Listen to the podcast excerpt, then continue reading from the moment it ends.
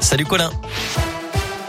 Salut Cyril, salut à tous. À la une aujourd'hui, Vladimir Poutine et son ministre des Affaires étrangères personnellement sanctionnés par l'Union européenne. Les 27 États de l'Union se sont mis d'accord aujourd'hui pour les punir sévèrement après l'invasion militaire hier matin de l'Ukraine. Leurs comptes bancaires dans l'UE seront désormais gelés. Cette mesure répond à l'appel du président ukrainien de renforcer les sanctions contre la Russie. Ce matin, Nicolas Sarkozy et François Hollande ont été reçus tour à tour à l'Elysée par Emmanuel Macron. François Hollande a notamment suggéré l'arrêt des importations de gaz russe. Nicolas Sarkozy soulignait quant à lui la nécessité de dialoguer encore plus avec le régime de Vladimir Poutine euh, pour trouver une issue diplomatique et non euh, militaire à la crise. Euh, sur le terrain, les taux se resserrent d'heure en heure, notamment autour de Kiev, la capitale. Les troupes russes avancent petit à petit, plus de 24 heures après le début de cette offensive militaire d'envergure qui touche l'ensemble du territoire ukrainien.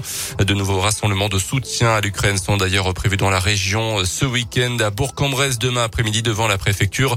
En fin de matinée à Saint-Etienne et à Clermont, là aussi devant les préfectures.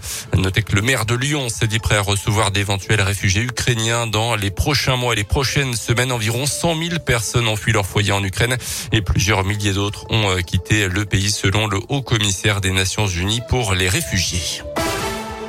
Dans le reste de l'actualité dans la région, une vente de motos qui tourne mal à Oyonnax vendredi dernier. Euh, d'après la police, un homme qui avait donné rendez-vous à un potentiel acheteur s'est retrouvé face à quatre individus. L'un d'eux a alors essayé le deux roues sans revenir et ses complices ont pris la fuite. Les quatre suspects ont finalement pu être interpellés quelques heures plus tard, notamment le voleur, un mineur. La moto, quant à elle, a été retrouvée à Lyon quelques jours plus tard. Un grave accident d'avion ce matin dans la Loire. Un pilote âgé de 60 63 ans a été victime d'un malaise cardiaque au moment du décollage de son appareil monoplace à Rouen. Selon le progrès, les secours n'ont pas réussi à le réanimer. Une enquête a été ouverte.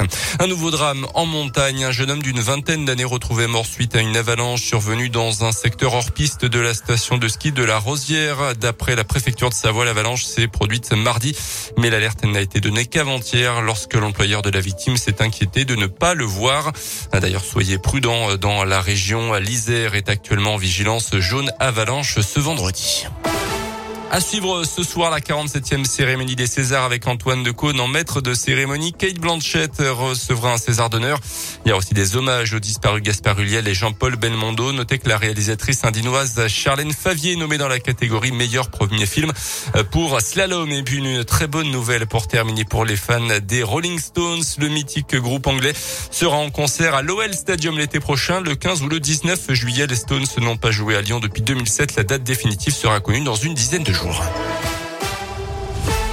Merci Colin.